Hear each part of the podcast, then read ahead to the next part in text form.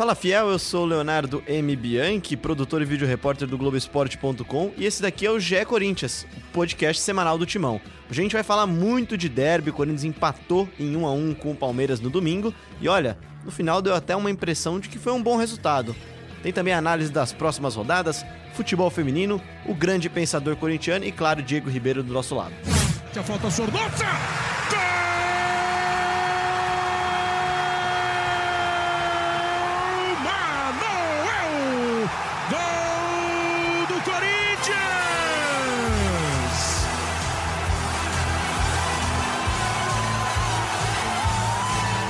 Tá aí o gol do Manuel na narração do Kleber Machado. Jogo no horário um pouco atípico, né? Transmissão na TV Globo às 19 horas. Acabou tarde para burro o jogo, mas foi legal, foi, diferente. Foi diferente. E para comentar um pouquinho desse jogo e das próximas rodadas, uma das nossas atrações, Diego Ribeiro. Tudo bem, Diego? Olá, Léo. Olá, Cassus, que está aqui com a gente, já antecipando né, a nossa mesa de hoje. É, foi um bom jogo, num bom horário, achei legal, gostei. O senhor estava de folga, né? Estava de folga. Por isso que o senhor gostou. Deu aquela esticada no domingo, né? É... Passaram as videocacetadas ali e você lembrava. Videocacetada do Faustão é a hora que acabou o domingo. Não, ainda tinha jogo, ainda tinha derby. então achei maravilhoso. Achei um bom jogo, bem jogado. É, a gente vai falar bastante aqui sobre esse clássico também. Mas foi um bom jogo que a gente viu um pouquinho mais de evolução do Corinthians contra um grande rival, um dos melhores times do campeonato. E Vamos lá, vamos falar um pouquinho desse clássico. Tava frio em Itaquera ontem, Bruno? Tava muito frio. É uma satisfação estar tá participando novamente aqui do podcast. Muito frio em Itaquera, também gostei do horário. É ruim, né? Porque a gente sai de Itaquera, eu moro na zona sul de São Paulo, até chegar em casa ah, é tarde, é, né? É um, Cheguei é uma quase caminhada, é uma caminhada. Mais de meia-noite, mas foi bom. É, tô é diferente, né? É diferente. É diferente, eu tô fazendo mudança, aproveitei a, a, tarde, cheguei mais tarde no trabalho, então dei uma pintada lá no apartamento ah, novo. É, é, bom em todos os aspectos. Exato, cara. aí o domingo rendeu, mas foi, foi legal, deu para acompanhar jogos de manhã, teve o Santos de manhã também jogando muito bem, a gente acompanhou a rodada à tarde do Brasileirão. Gostei desse horário, gostei do jogo, boa atuação. É, primeiro tempo do Corinthians um pouco melhor, segundo tempo acho que o time sentiu um pouco do, do desgaste, o fato de ter jogado na quinta-feira enquanto o Palmeiras atuou na terça é, pesou. Por mais que o Carilli tenha mudado quatro jogadores em relação à vitória do Montevideo Wanderers, é, a gente viu o Corinthians sem tanta intensidade, sem tanto fôlego. É, e aí buscou o ataque dando muito espaço, né? A gente viu o Corinthians tomar susto, sofrer contra-ataques que não tá habituado. O Palmeiras teve oportunidades até de virar o jogo e o Corinthians foi salvo pelo Cássio. Mais uma grande atuação do Cássio, né? A defesa dele no último lance do jogo, acho que foi uma das mais espetaculares dele no Corinthians, né? Acho que muita gente já tinha desistido já. Não, é impressionante. É... E, e o que o Cássio cresce em jogo grande, assim, né? A gente é, pode se lembrar aqui já de dezenas de, de, de, jogos, de clássicos, de jogos decisivos, em que ele teve um peso ali no resultado final. É, desde o primeiro tempo, né, ele já mostrou que estava ligado. Aquela bola do Daverson, que no fim é, é marcado impedimento. Sim, tem o chute do William também, que ele faz William, Ele defesa. faz ótimas defesas desde o primeiro tempo, sempre ligado. Mas é como o Cassus falou, o Corinthians, é, é, ainda mais jogando em casa e com 1 a 0 a favor, é, tomou um calor maior e deu mais espaços do que está acostumado a dar.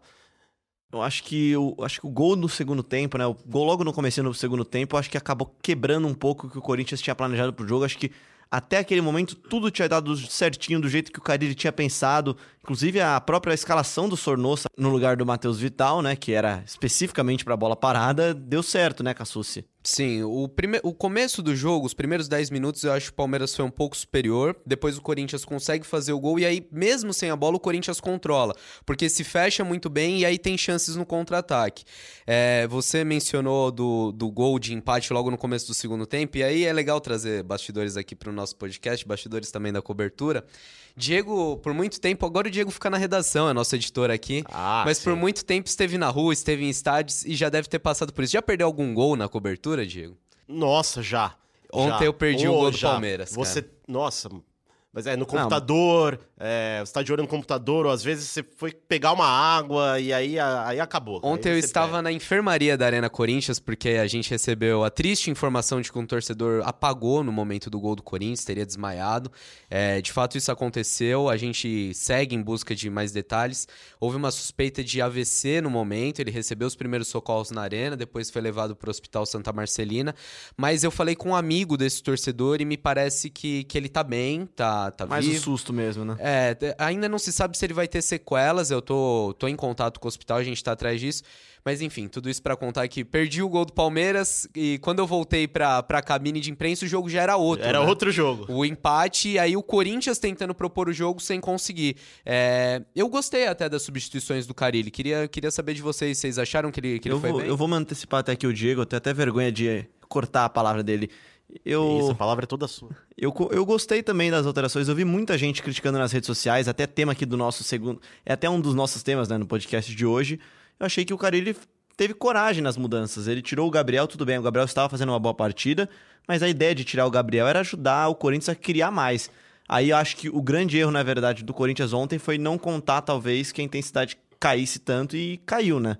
É, até a questão do Bozelli também, já an- antecipando, muita gente pediu o Bozelli e o Bozelli não entrou. Cara, ele explicou na coletiva que ele não entrou porque a posição de 9 desgasta menos e ele precisava, precisava mudar peças que dessem mais velocidade. Entrou o Everaldo, né? Entrou o Matheus Jesus e o Vital, que foi a primeira delas, né, Diego? Pois é, o Vital no Sornossa é, é- eu considero até algo previsto, né? Porque o Vital jogou muito bem na, na Copa Sul-Americana, fez uma boa partida, assim como toda a equipe lá no Uruguai, né?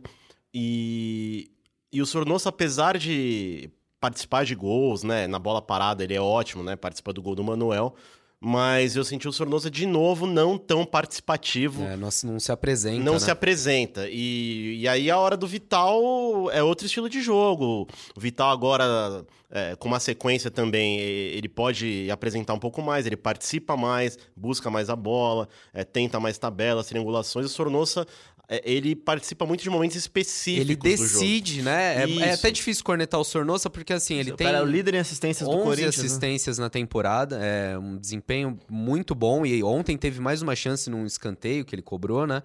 É, mas, por outro lado, tem momentos do jogo que você não vê o Sornossa com a bola. O Sornossa desaparece em campo e o time sente falta, né? Ainda mais um clássico. Exatamente. Ainda mais no primeiro tempo, que eu acho que é quando o Corinthians. Acho que a impressão do corintiano quando viu o jogo, foi quando acabou o primeiro tempo, eu tava fazendo tempo real aqui também, tive essa impressão.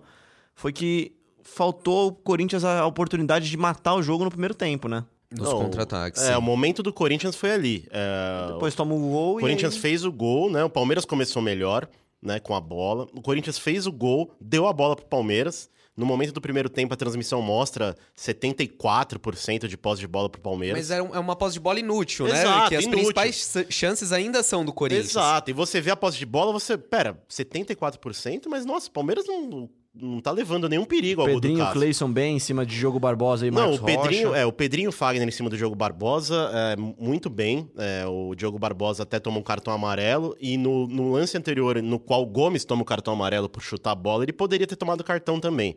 É, mas é uma discussão mais disciplinar, coisa de arbitragem. Mas mostra que o Pedrinho tava dando trabalho por ali, ao lado do Fagner. E teve contra-ataques né, em velocidade, como você disse, com o Cleison e com o Pedrinho. E faltou aproveitar melhor as chances. E Mas aí, é um Corinthians que cria mais, né? Sem, nenhuma isso dúvida. É incontestável. acho que se a gente falou no último, no último episódio que o, que o Corinthians tem evoluído, eu acho que o jogo de ontem também mostrou uma certa evolução. Até acho que questão de maturidade do Carilho. O Carilho, ao mudar uma peça, a tirar um volante, primeiro volante e recuar o, o, o Júnior Urso para deixar o Jesus ser o segundo volante, mostra que ele queria vencer o jogo. Não, e, e é isso. A, a gente reclamou até, a gente cornetou um pouquinho é, daquele fato de tirar o Love e colocar o Gabriel, de ele ser muito conservador às vezes. E agora, mesmo num clássico, num jogo empatado, né, contra um time, é, contra um Palmeiras que, ok, caiu depois da Copa América, mas tem um elenco recheado de opções, né? Tanto é que entre o Scarpa no intervalo, é, é, tem, tem opções de elenco ali de muita qualidade. E o Carille mesmo assim arriscando, mesmo assim mostrando que queria vencer o jogo. Né? Você, é, o Matheus Jesus qualifica a saída de bola, claro. é, apesar de não ter entrado tão bem quanto ele entrou no jogo do Uruguai. Mas mostra que o Carille tinha uma mentalidade. Talvez possa ter faltado o Bozelli ali. É, Acho que pode. é. E acho que muita gente pede o Bozelli porque o Love não foi bem, né? Não foi uma, uma, É. uma atuação legal do Love. Ele, inclusive, falha no lance do gol, tenta aquela cabeceada e fura. E briga muito, isso é uma coisa que não se pode falar do Love. Todo jogo disputa, vai em dividida, sai da área, se esforça, mas com a bola mesmo, acho que o Love Posso dar mais uma cornetada no Sornosa? Eu acho que a atuação ruim do Love também é culpa do Sornosa. no- não, Principalmente não no- acionou tanto ele. não chegou muita bola pra ele, o Corinthians acabou tendo que jogar mais pelos lados de novo. E com o Cleison e com o Pedrinho, que vivem em boa fase. O, o Avelar não comprometeu, mas também não ajudou tanto. Mas o Fagner e o Pedrinho foram o melhor lado do Corinthians, É, né? E aí, num jogo em que, em que, como vocês bem disseram, a bola chegou pouco no Love, talvez fosse uma opção é, colocar o Bozelli e recuar um pouco o Love, sendo o cara que aciona o centroavante, né? E não ele sendo o centroavante. Eles, eles podem se revezar ali na área e tudo mais.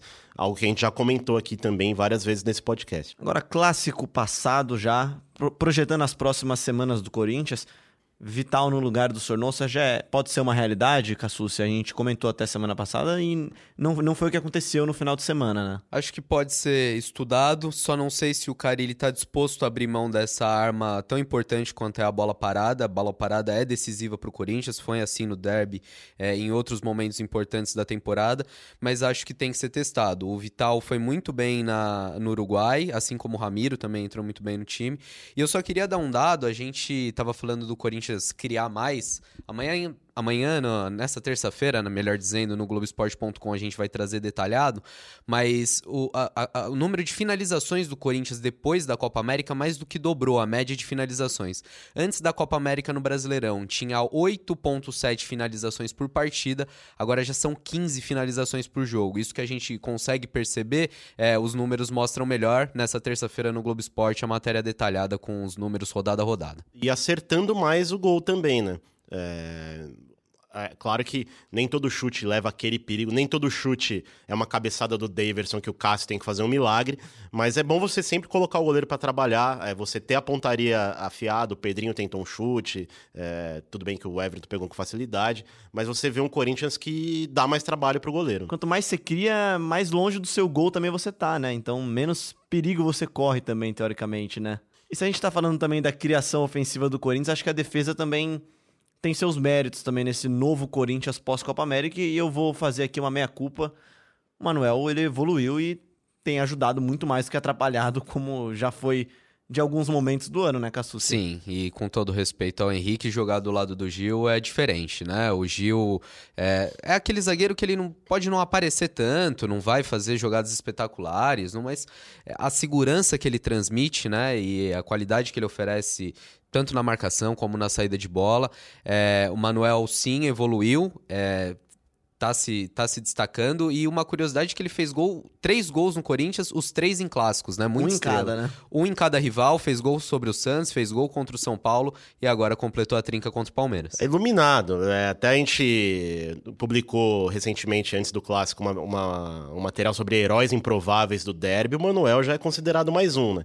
É, porque você não esperava. Claro, o Manuel já fez gol em clássicos e tudo mais, mas é interessante que o Avelar decidiu o último clássico e agora o Manuel também fazendo seu gol.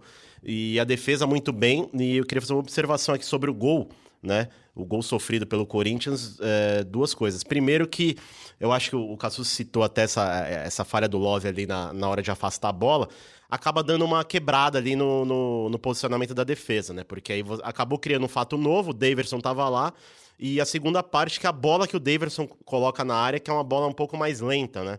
É, não é aquele cruzamento Tirou clássico. o peso da bola, É, né? o chamado tirar o peso da bola. E isso pra defesa é um caos. O cara chega, o cara chega de fora da área, é muito difícil de parar. É isso, marcar o cara que vem de trás com força é complicadíssimo, É, né? Eu não vi muita gente falando até, mas ouvi alguns comentários do pessoal falando que o Gil falhou. Eu não achei que o Gil falhou, né? O- Então, e o, Felipe Melo ele foi por cima Porque do o Gil. né? Felipe Melo vem em velocidade, né? E o Gil ele, ele salta Isso, parado. isso, então é ele muito salta- diferente é. quando você salta correndo pra frente do que quando você tá com o corpo ele estático. chega, ele chega atropelando. É, e, e lembrou muito, muito, mas lembrou um pouco o gol do William Arão na Copa do Brasil, aqui em Itaquera, também contra o Corinthians. É uma bola parecida, o Arão chega de trás, e aí é difícil você encontrar culpados. É, a gente falou do Manuel, zagueiro que tem contrato até o fim do ano, e o Corinthians ainda não, não abriu negociação para renovar. É, tudo leva a crer que a gente escuta que o Pertence Corinthians. ao Cruzeiro, né? É isso, ele pertence ao Cruzeiro. Também o Atlético Paranaense tem uma parte dos direitos dele. O Cruzeiro tem 50%, o Atlético 40% e um empresário tem 10%. É, e tudo leva a crer que o Corinthians vai esticar a corda ao máximo, vai deixar para resolver isso no fim do ano. É, não há um valor estipulado de compra no contrato do Manuel, então isso vai ter que ser negociado no fim da temporada. O que se sabe é que tanto o Corinthians tem um desejo de permanecer com o jogador, desde que é, em determinadas condições financeiras aí. Como o Manuel tá muito interessado em, em continuar no Corinthians, é, se adaptou bem ao clube, se adaptou bem à cidade, quer ficar por aqui e já até avisou que está disposto a, a, reduzir um pouco o salário. Ele sabe que ganha muito pelo contrato que assinou lá no Cruzeiro. A gente vai acompanhar essa novela aí até o final da temporada. Vale a compra, Diego? Aí depende dessas condições que o Corinthians vai negociar com o Cruzeiro, né? É claro que um valor exorbitante por um zagueiro é, já na casa dos 30, né, praticamente, é, já, já não é o, uma compra que você em que você deva gastar muito dinheiro. Mas, assim, o Manuel vem bem, ele melhorou muito com a chegada do Gil, claro. E no Cruzeiro ele estava em baixa, agora no Corinthians ele vive um bom momento, então é natural que tenha esse interesse dele em permanecer. E acho legal essa informação que o Cassu se traz também. Ele aceitar até reduzir um pouco o, os vencimentos mensais dele mostra que Teve realmente... uma grande polêmica na chegada dele, né? Da questão de cobrar uma suposta um suposto aluguel de moradia é, em São Paulo. Pediu um auxílio moradia, é, o Corinthians estava bem satisfeito com essa situação, também não concordava em pagar integralmente o salário, tanto que hoje o Cruzeiro arca com, com o valor do salário do Manuel, o Corinthians não paga integralmente, é um salário alto é, e até por isso essa composição. É isso, e uma zaga com o Gil, e aí você tem o Manuel e tem o Henrique também, que é um cara experiente, que também não, não é um salário baixo. É, então o Corinthians tem que pensar direitinho, planejar é, para ver como que vai fazer essa composição de zaga para a próxima temporada. Tem o Bruno Mendes também, que está na seleção uruguaia, que é um zagueiro em quem a, a, a comissão técnica aposta muito. É, agora o Léo Santos Léo voltou Santos pro Corinthians. Tá em fase né? final de recuperação de lesão. Quer dizer, então... Léo Santos, aquele Léo Santos, né, Cassus, tem expectativa de ser usado? Ele foi emprestado ao Fluminense, o Corinthians vislumbrava até uma venda do Léo Santos, acreditava que era um jogador com potencial, só que essa lesão dele atrapalhou, né? E agora pode ser reintegrado, daqui ele já rescindiu o contrato com o Fluminense, deve começar trabalhos aí de transição em breve, quem sabe ainda nesse mês. E vamos acompanhar um zagueiro técnico, mas é, a gente pode até discutir mais em outro podcast. Acho que o Léo Santos é, confia muito nessa técnica dele e aí muitas vezes acaba cometendo erros que um zagueiro não pode cometer, acaba comprometendo ele o Corinthians. Ele tem a... o jogo curto que o Manuel tem. Chegou nele, ele dá a bica para frente, né? Ele, em 2017 ele surgiu bem, fez bons jogos na, naquela campanha do Campeonato Brasileiro. Ele, ele não era titular, claro, né? Tinha o Pablo e o Balbuena. Ele faz bons jogos, só que é isso que o Cassus falou, excesso de confiança. Ele é muito técnico, realmente. Mas tem muito aquilo de querer sair jogando tal. E aí você perde uma bola, gera um contra-ataque, é, é desmonta toda uma estrutura montada é, defensiva. E o Corinthians às vezes acabou pagando caro. Só para fechar, arredondar o assunto derby. É um assunto fora de campo, muito legal a festa da torcida ontem, é, atrás do gol Gaviões estreando um bandeirão novo, cobrindo todo o setor norte. Arena mais uma vez lotada, mais de 42 mil pessoas e uma renda de quase 3 milhões, né? Muito bom público, o clima também legal, como merece um derby. Não, foi muito bacana mesmo a festa, é bom ver o estádio cheio. E para arredondar de vez o nosso tema aqui, Bozelli deve ser titular do Corinthians? Diego Ribeiro. Não, acho que ainda não. É, mas eu acho que ele tem que entrar mais e por mais tempo. E para a gente ter uma amostragem maior, porque a gente vê pouco do Bozelli, né? A gente vê o Bozelli em campo em jogos em que o cara ele quer mesclar a equipe, né? Contra o Fortaleza, por exemplo, que ele teve mais tempo, ele fez um bom jogo. É, ainda para ser titular, é, eu, eu, entendo que o cara ele queira manter o Love, né? Mesmo já vindo numa sequência não tão boa, mas eu testaria mais o Bozelli, até ao lado do Love mesmo, como já fez em outros jogos, mas por mais tempo, talvez 45, 40, 30 minutos. Bruno Cassucci. Não, acho que não é o momento ainda não.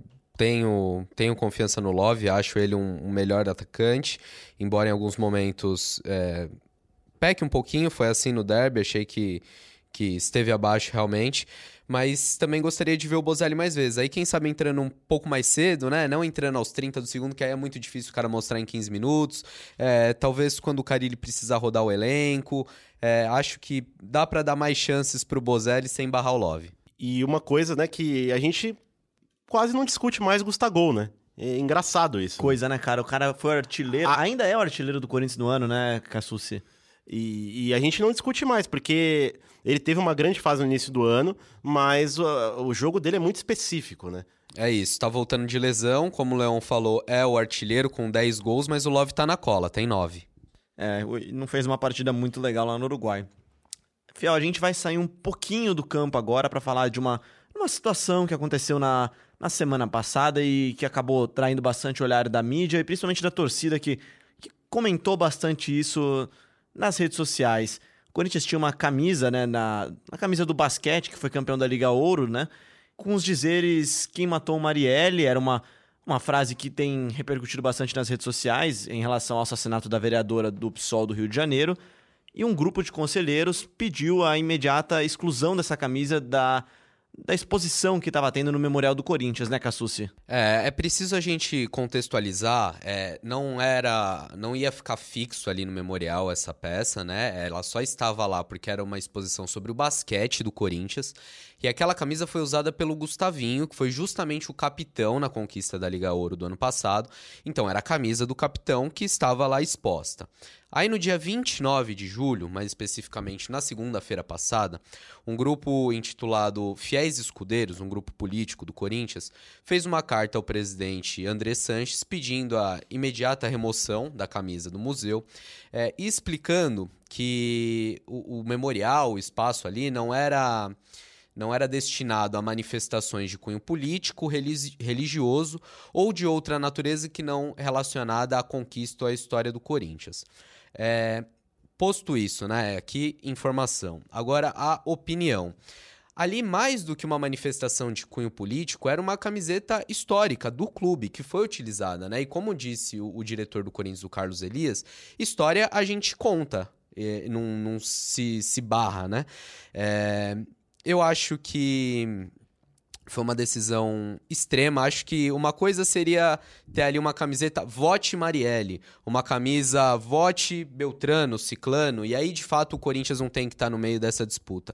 O que a camisa ali pedia era a investigação, né, a pergunta, quem matou, de um crime. E aí independe se a Marielle é de esquerda, se a Marielle é de direita, houve um, um, assassinato, um crime político, claramente com motivações políticas. Muita gente fala, ah, mas morre gente todo dia. Claro. Só que essa é uma situação extrema, uma situação diferente. E a né? representatividade, né? É claro.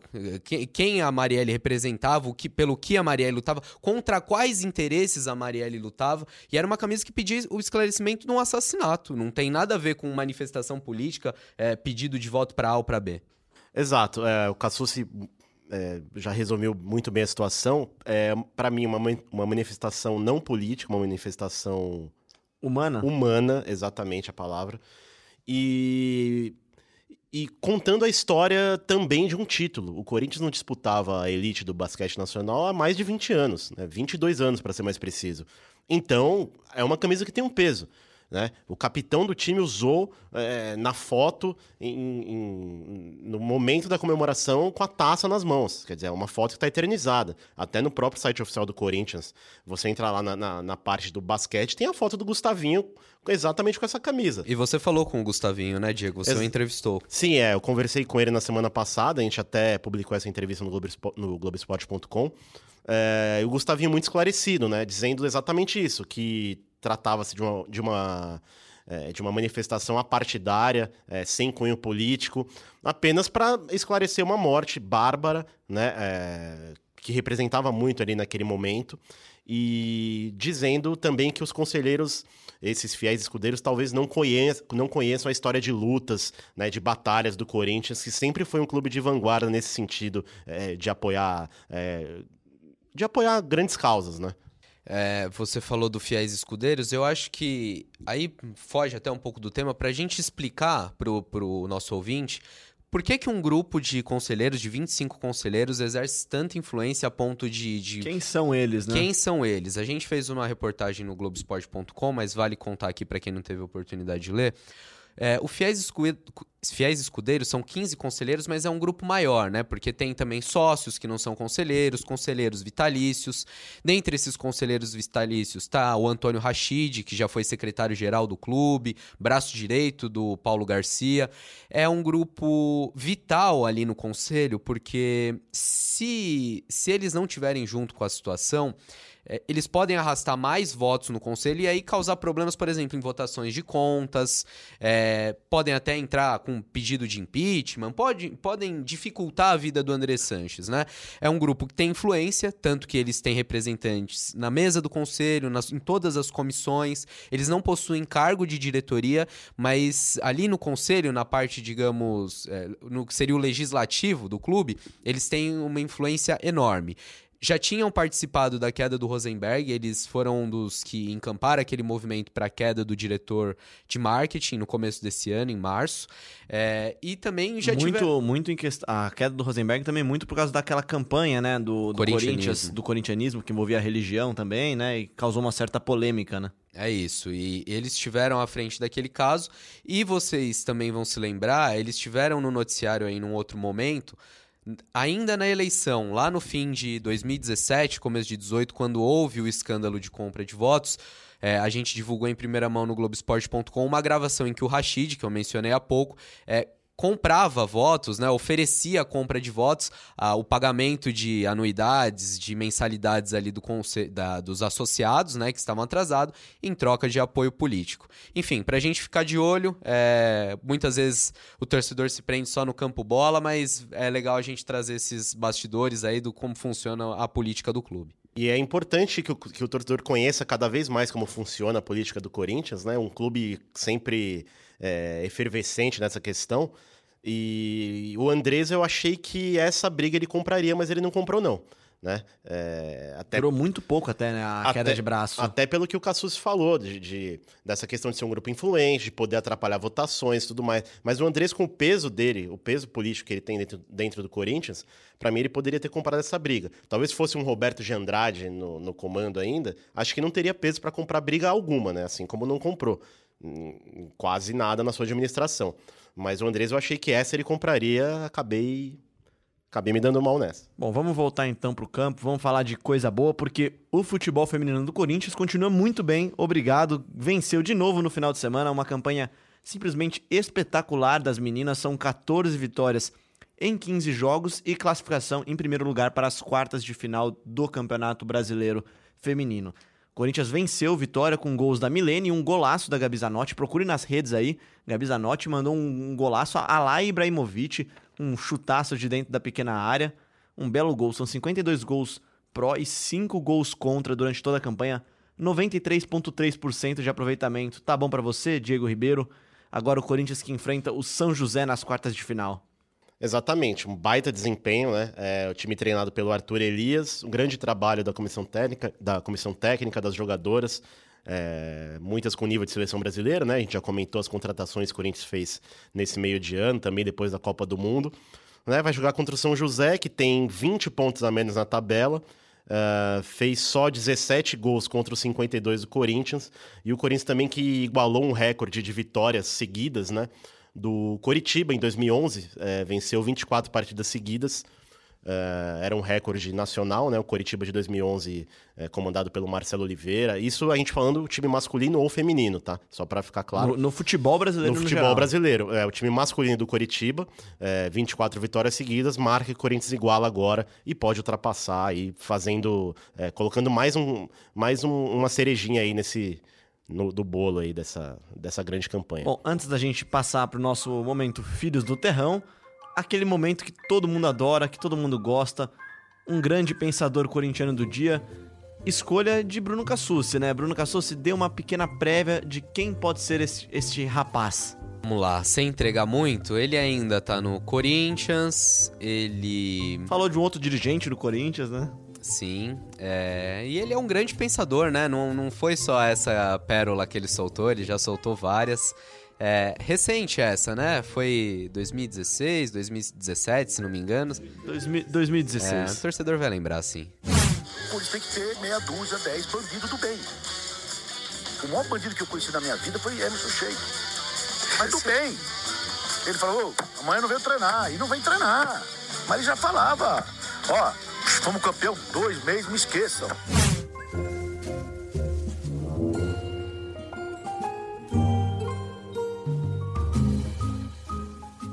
Uma entrevista aos colegas da Rádio Bradesco FM.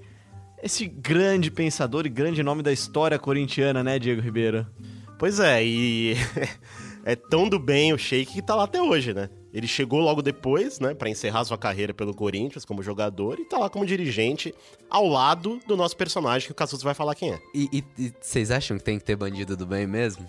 Eu acho que é, às vezes é preciso ter um ou outro ali, o que a gente brinca, sangue ruim do time, sabe? Aquele cara como, que vai. Como disse Andrés Sanches, o nosso pensador corintiano de hoje, meia dúzia de bandido do bem, como o Emerson Sheik não faz mal para ninguém, né? É, não, um cara como o Sheik, é, ele tem aí uma, uma, história, né? O Cassus sabe bem, porque é, produziu um belíssimo documentário, se você ainda não assistiu. Assistam, assistam. Né, o... Três faces de um maloqueiro, né? É isso, Márcio Emerson Sheik, disponível no Globoesporte.com, só entrar na página do Corinthians. Fica aí o jabá, ó. Vale a pena. Do bem, um bandido do bem. É um o do mesmo bem. no documentário brinca sobre essa frase do É, Andrés aí. Mas ele é um cara legal, cara. O Sheik, é, quem eu já tive a oportunidade de cobrir também alguns anos da carreira dele no Corinthians, cara, ele é um cara legal, cara.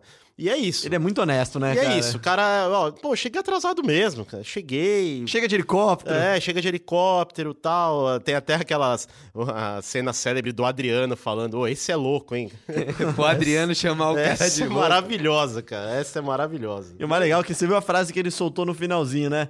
Ganhei agora, me esquece por dois meses, né? É, mas dizem que depois da Libertadores ele deu essa mesmo, né? Que Ele voltou só pro Mundial, né? Não, deu, deu. Aquele segundo semestre de 2012 ali, não só ele, né? Mas a diferença é que ele foi o único que falou abertamente. Tá certo. Cassucci, atualiza pra gente então como é que estão os filhos do terrão, como é que tá a base corintiana. Teve jogo no final de semana, né? Teve jogo, Sub-20 mais uma vez venceu, Timãozinho goleou o América Mineiro por 5 a 1 Os gols foram de Natan, Janderson, Léo Pereira e o Madison, que fez dois. É, com esse resultado, o Corinthians foi a 16 pontos e assumiu a quarta colocação. Na quarta-feira, às 4h30, o Corinthians vai enfrentar o Vasco no Pacaembu, jogo que o Sport TV transmite. Então, ó, se você ouviu antes desta data do nosso podcast, já sabe, pode ir lá prestigiar o Corinthians e também pode assistir no Sport TV, né, Cassucci? É isso. A base, inclusive, tem três jogos essa semana no Pacaembu. Tem esse jogo do Sub-20 que a gente comentou.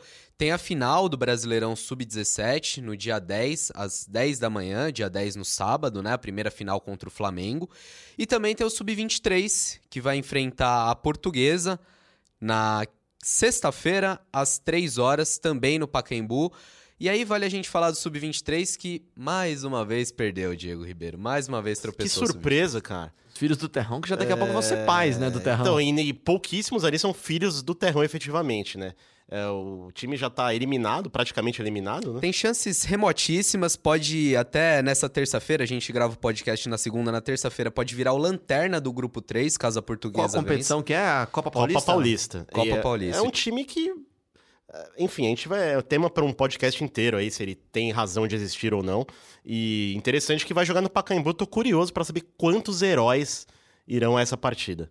Diferente dessa partida, vale a pena prestigiar também os meninos do Sub-17. Semana passada, na Canheiro trouxe uma palavrinha do goleiro do time, né? O Donelli. Vai jogar a final contra o Flamengo. Pode trazer mais um título pra base corintiana e a gente vai estar em cima disso. Vamos trazer sempre os detalhes, né, Cassucci?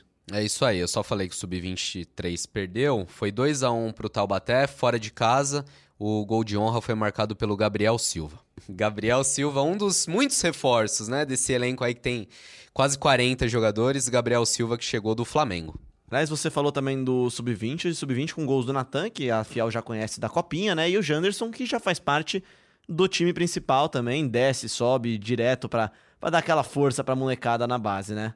Considerações finais, Diego Ribeiro? Pois é, mais uma vez agradecer por estar aqui com vocês, Bruno Cassucci, Léo. É, mais uma semana aí de. de- é, uma semana movimentada pro Corinthians, né? Que pode subir ou não na tabela do Campeonato Brasileiro. Né? O Corinthians que ainda tem duas competições brasileira e sul-americana. Acho que o Corinthians não deve abrir mão de nenhuma ainda.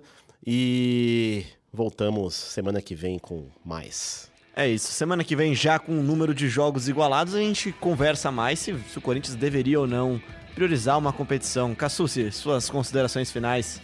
Minha consideração final é que o Corinthians pega o Goiás, time que levou 6 a 1 do Santos nessa rodada, já havia levado 6 do Flamengo também, demitiu o técnico Claudinei Oliveira e a gente não pode esperar outra coisa do Corinthians senão uma vitória. Se o time ainda almeja coisas grandes nesse campeonato, tem que ganhar, tem que ganhar bem. É, com, uma, com uma vitória sobre o Goiás, o Corinthians pula para o quinto lugar, ultrapassa o São Paulo é, São Paulo também tem um jogo a menos, mas ultrapassa pelo menos o Internacional, que aí vai ser o adversário do próximo domingo, jogão no Beira-Rio às 11 da manhã. É isso para passar a agenda do Corinthians. O Corinthians enfrenta o Goiás agora nesta quarta-feira. Se você ouviu na quinta, já enfrentou. É, enfrenta o Internacional no sábado, no domingo, né, às 11 horas da manhã, no dia 11 do 8. No dia 17 enfrenta o Botafogo em casa. Depois tem Fluminense pela Sul-Americana, Havaí em, é, fora de casa, Fluminense de novo pela Sul-Americana Atlético Ceará e encerra o turno com o Fluminense. Tem muito campeonato pela frente ainda, a gente volta semana que vem, sempre com a presença de Diego Ribeiro, se ele não nos deixar por uma folga, né, também, né, que mais que merecida. Não estaria de folga. Então estará aqui conosco. Bruno Cassucci, Marcelo Braga e Ana Canhedo também fazem parte da nossa cobertura diária do Corinthians. Valeu, Cassucci. Valeu, galera. Até a próxima. Um abraço. Obrigado, Diego. Adão, semana que vem estamos aí de novo. Gostou, não gostou? Manda sua pergunta, sua interação com a hashtag GECorinthians. O Bruno Cassucci prometeu que na semana que vem ele trará interações pra gente da fiel torcida, perguntas, dúvidas, críticas e abraços para o Diego Ribeiro. Ouve a gente sempre no globesport.com.br podcast, no Apple Podcast, no Google Podcast e no PocketCast. Grande abraço e até semana que vem.